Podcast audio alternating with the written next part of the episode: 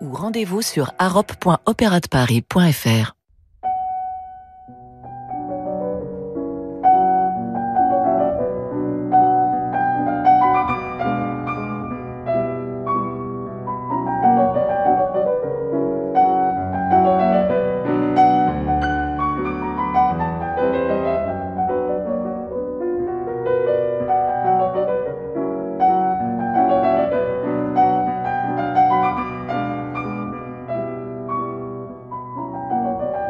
18h-19h, Demandez le programme avec David Abiker sur Radio Classique.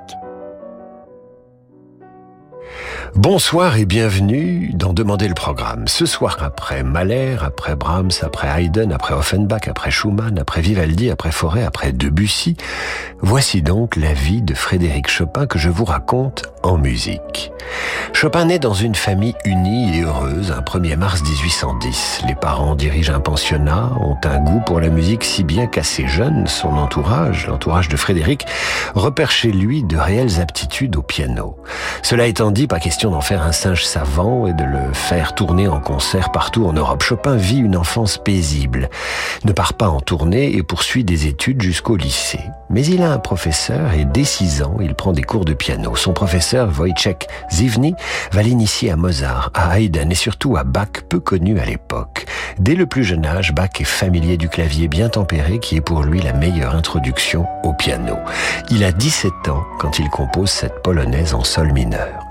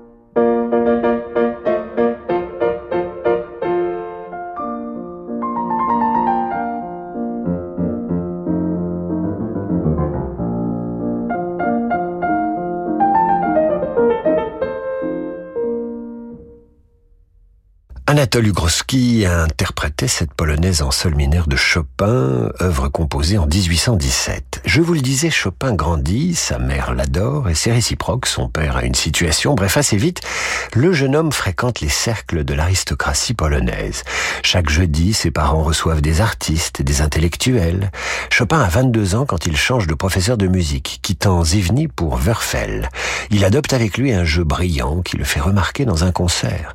La presse note ainsi que le jeune Chopin s'est distingué dans son improvisation par la richesse de ses idées musicales, et sous ses doigts, cet instrument qu'il maîtrise parfaitement produisit une impression profonde. Mais Chopin n'est pas qu'un fils à papa qui a tout pour lui. C'est un patriote qui s'intéresse à la culture polonaise, à ses traditions et chants populaires. Chopin connaît son pays, s'y intéresse et découvre la mazurka, danse traditionnelle qui lui inspire ceci.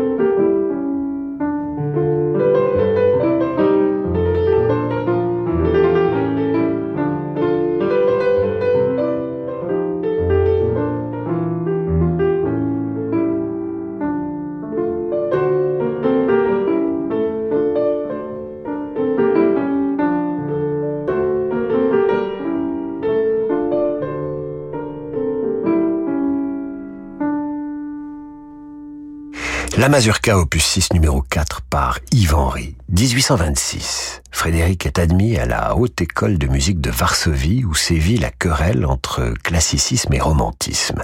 Chopin choisit le romantisme, ce qui ne l'empêche pas d'apprendre la rigueur de la composition. Le 10 avril 1827, celui qui a tout réussi est frappé au cœur. Émilie, sa sœur, meurt de la tuberculose qui l'emportera lui 22 ans plus tard. Premier chagrin, premiers amours.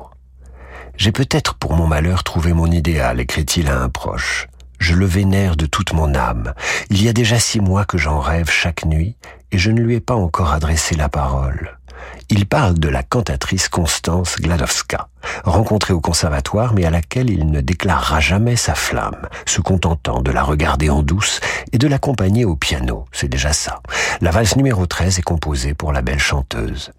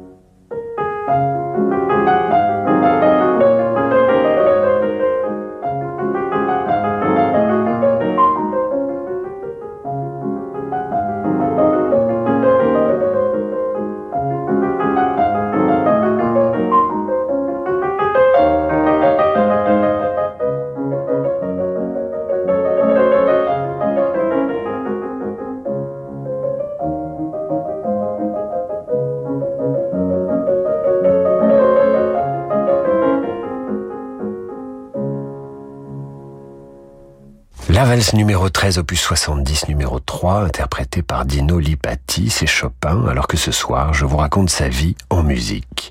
Chopin a à peine 20 ans lorsqu'il compose le fameux nocturne numéro 20, l'un de ses chefs-d'œuvre. La partition ne sera publiée qu'après sa mort. Ce que vous allez entendre est toujours inspiré par l'amour qu'il porte à Constance.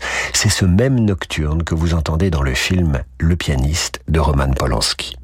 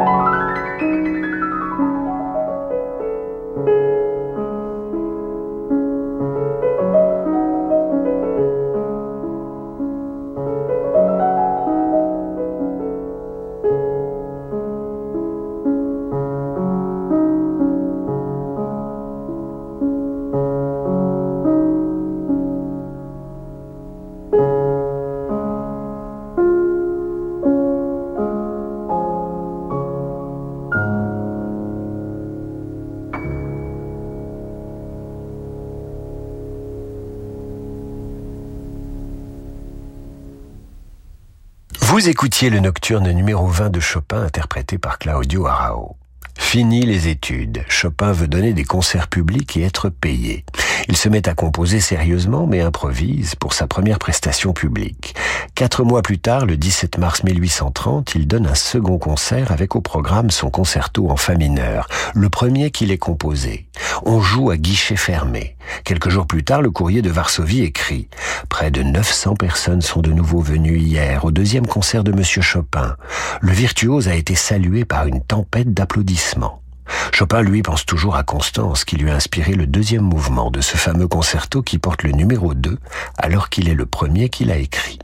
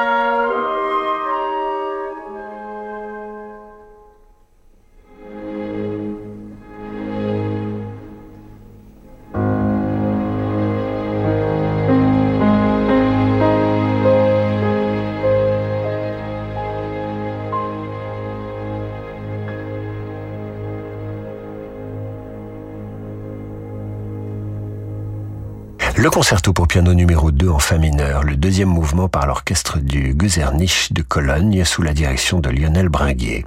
Nelson Frère au piano. Avec ses improvisations, son premier succès et son allure, Chopin est lancé. Mais il a de l'ambition. Que m'importe les louanges locales, il faudrait savoir quel serait le jugement du public de Vienne et de Paris. La France va lui ouvrir les bras, je vous dis comment et grâce à qui, juste après l'entracte. Du 3 au 21 juillet, Tempo se met au rythme du festival Un été en France avec Gauthier Capuçon, organisé par Société Générale. Chaque jour, partez à la rencontre de celles et ceux qui font la tournée au cœur des territoires de France. Vivez au rythme du festival Un été en France avec Gauthier Capuçon dans Tempo sur Radio Classique.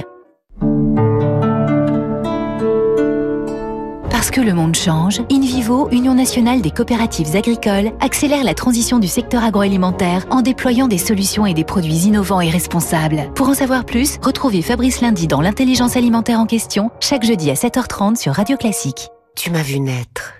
Tu as toujours été à mes côtés dans les moments difficiles. Tu m'as aidé à guérir, à grandir, à vieillir, et tu as pris soin de mes proches. Alors quoi de plus normal que de te faire un leg à toi, l'hôpital? En faisant un leg à la Fondation des hôpitaux, vous améliorez la vie à l'hôpital et en EHPAD. Vous pouvez également faire une donation ou souscrire une assurance vie en notre faveur. Pour en savoir plus et nous contacter, rendez-vous sur fondationhôpitaux.fr. Dans dix ans, Daniel prendra sa retraite dans son sud natal. Propriétaire d'un loft dans la capitale, il ne voulait pas attendre pour s'acheter son mât provençal. Alors, il a souscrit un prêt hypothécaire in fine auprès du cabinet Bougardier. Pendant dix ans, il ne paye que les intérêts. Et quand il devra rembourser l'intégralité du capital, Daniel vendra son loft. En attendant, il profite tranquillement d'une maison secondaire. Comme Daniel, souscrivez un prêt hypothécaire in fine auprès du cabinet Bougardier. Retrouvez-nous dans nos bureaux, avenue de l'Opéra à Paris et sur bougardier.fr. Renault. La sécurité n'est pas réservée qu'aux automobilistes. Chez Renault, nous voulons protéger tous les usagers de la route. Piétons, cyclistes, motards, automobilistes. C'est pourquoi nous avons déposé plus de 2000 brevets depuis 1969, formé plus de 5000 pompiers dans 19 pays et investi toujours plus dans la recherche et le développement, l'intelligence artificielle et les services connectés. Découvrez tout le programme Human First, la sécurité par Renault, sur renault.fr slash sécurité. Source Renault. Pensez à covoiturer. Giuseppe De Vito a réuni tout au long de sa vie les plus belles œuvres napolitaines du Seicento. Plus de 40 chefs-d'œuvre des grands noms de la peinture napolitaine sont exposés au musée Granet d'Aix-en-Provence. Le maître de l'annonce au berger, Caracciolo, Finolio, Stanzione, Cavallino ou encore Preti ou Giordan, autant d'artistes à la suite du Caravage qui ont fait du XVIIe siècle napolitain l'une des plus belles pages de l'histoire de la peinture. Naples pour passion, chef-d'œuvre de la collection De Vito au musée Granet d'Aix-en-Provence du 15 juillet au 29 octobre. Quand le monde change et que les marchés se transforment, se projeter dans l'avenir est une nécessité. Chez Covea Finance, nous accompagnons nos clients avec un objectif, la performance dans la durée. Grâce à notre expérience et à la force du collectif, nos offres sont toujours plus innovantes pour contribuer à la finance de demain. Notre philosophie, une vision sur le long terme au service du développement de nos clients. Covea Finance, la société de gestion engagée à vos côtés. Covea Finance est la société de gestion du groupe Covea réunissant les marques MAF, MMA et GMF. –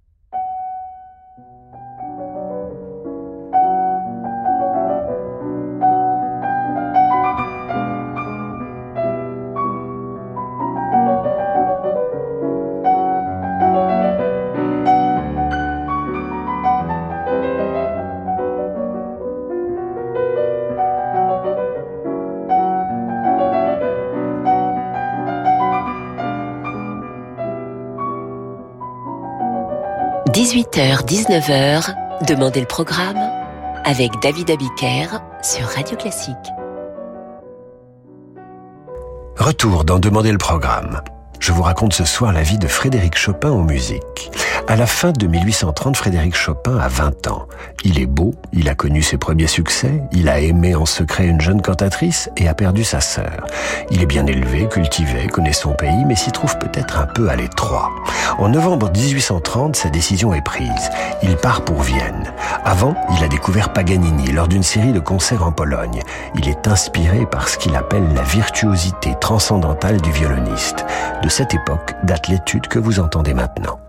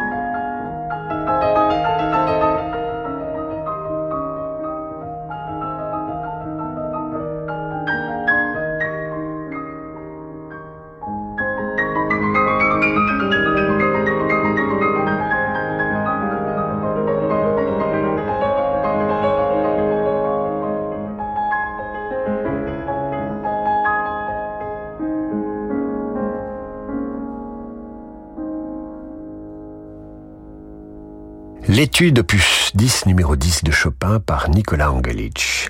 Cette étude et celle de la même période seront dédiées à Liszt, d'un an son cadet, qui aussi entreprend une carrière de concertiste international. À cette époque, Constance conseille ceci à Chopin. Pour faire la couronne de ta gloire impérissable, tu abandonnes les amis chers et la famille bien-aimée. Les étrangers pourront mieux te récompenser et t'apprécier. Passé par Dresde et Prague, Chopin arrive donc à Vienne le 23 novembre 1830. Quelques semaines plus tard, la Pologne entre dans une grande agitation politique et Chopin, le patriote, est partagé entre son ambition et son attachement au pays natal.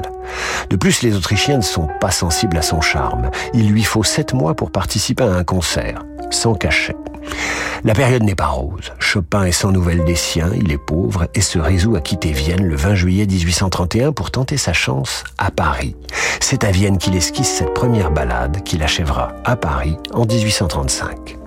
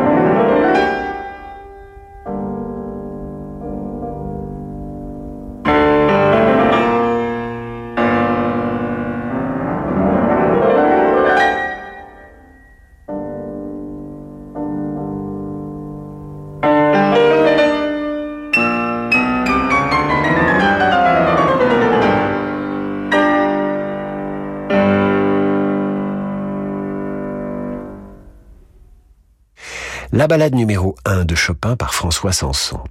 Chopin arrive donc à Paris et tombe sous le charme de la capitale. Son agitation, ses lumières, sa vie artistique. Il s'installe dans le quartier du Faubourg Poissonnière, donne des leçons de piano à la comtesse Potoka et devient le professeur de piano de la diaspora polonaise qui trouve à Paris la sympathie que ne lui manifestent pas les Viennois. Les leçons sont bien payées. Chopin peut s'habiller et se meubler si élégamment que ses amis surnomment son appartement l'Olympe. En 1836, il s'installe à la chaussée d'Antin. Trop chic. C'est Franz Liszt, avec lequel il s'est lié, qui lui présente une femme fortunée. Celle-ci a deux enfants. Elle s'appelle Aurore et est mariée avec un époux qu'elle n'aime pas. Lui s'appelle Casimir Dudevant. Vous avez reconnu Georges Sand, le grand amour de Chopin. Ils vont s'aimer avec des hauts et des bas neuf années durant. À cette époque, Chopin est déjà fatigué. Il goûte peu, contrairement à Liszt, les récitals et les concerts publics. Un an après sa rencontre avec Georges Sand, il compose ses premiers préludes au Baléares, où il a cru pouvoir se reposer aux côtés de Georges. Le voyage est un fiasco, en revanche, Chopin est inspiré. Écoutez cette lettre que Georges Sand écrit à une amie, c'est l'exact portrait de Chopin en avril 1839. Ce Chopin est un ange. Sa bonté, sa tendresse et sa patience m'inquiètent quelquefois. Je m'imagine que c'est une organisation trop fine, trop exquise et trop parfaite pour vivre longtemps de notre grosse et lourde vie terrestre. Il a fait à Majorque, étant malade à mourir, de la musique qui sentait le paradis à plein nez. Mais je suis tellement habitué à le voir dans le ciel qu'il ne me semble pas que sa vie ou sa mort prouve quelque chose pour lui. Il ne sait pas bien lui-même dans quelle planète il existe. Il ne se rend aucun compte de la vie comme nous la concevons et comme nous la sentons.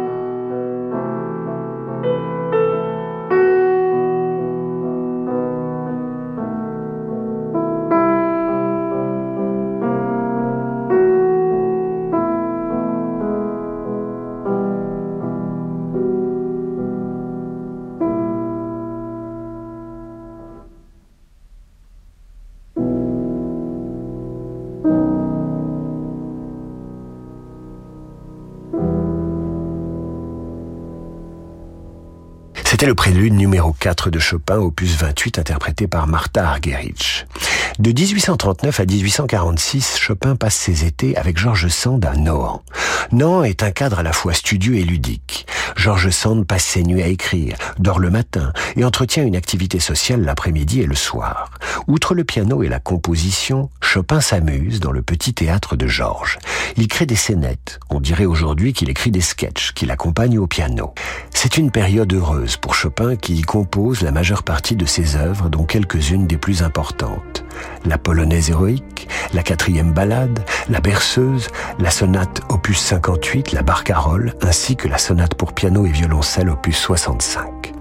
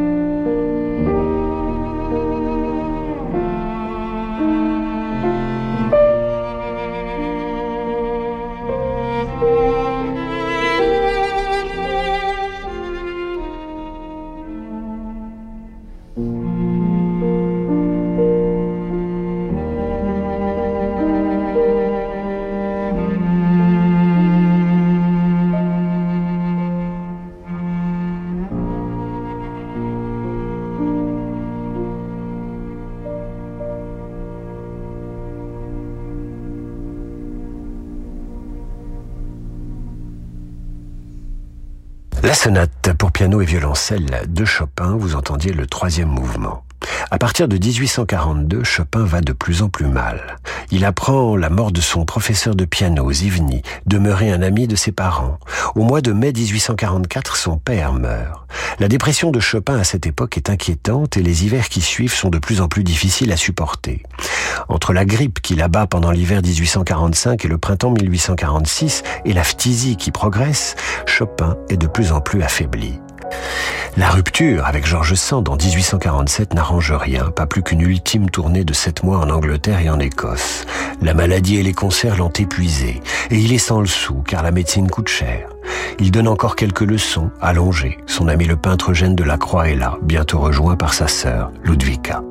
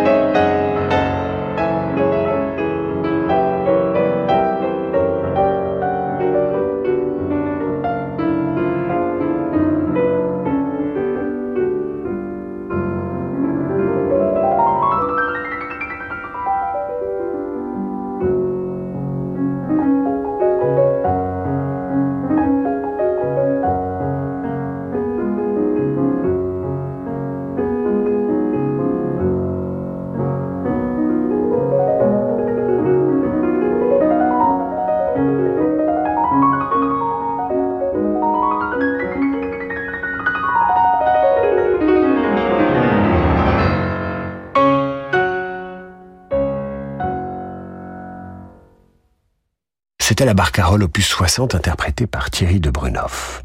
La maladie vient à bout de Chopin qui s'éteint dans un appartement du 12 place Vendôme loué pour lui par une amie richissime. Il a 39 ans. Avant de mourir et après avoir hésité, il s'est confessé. Rendant son dernier soupir, il lance aux amis présents Ne pleurez pas, chers amis. Je sens que je meurs. Priez avec moi. Adieu. Au ciel, je suis à la source du bonheur. Mais je ne veux pas finir cette vie de Chopin sur cette note-là. Chopin fut malade toute sa vie et il existe un courrier envoyé de Majorque à son ami Julien Fontana où il donne de ses nouvelles. Et l'on découvre l'esprit et l'humour corrosif de Chopin, même malade. Écoutons-le se moquer de ses médecins. Mon Julien, trois médecins, les plus célèbres de l'île, m'ont examiné. L'un a flairé mes crachats, l'autre a frappé pour savoir où je crachais. Le troisième m'a palpé en écoutant comment je crachais. Le premier a dit que j'allais crever, le deuxième que j'étais en train de crever, le dernier que j'étais déjà crevé. C'est sur cette note inattendue que nous terminons cette émission consacrée à Chopin. Vous la retrouvez sur radioclassique.fr et toutes les biographies musicales en date du jeudi. Pour l'heure, place au jazz avec Laurent de Wild. Moi, je vous retrouve demain, 18h.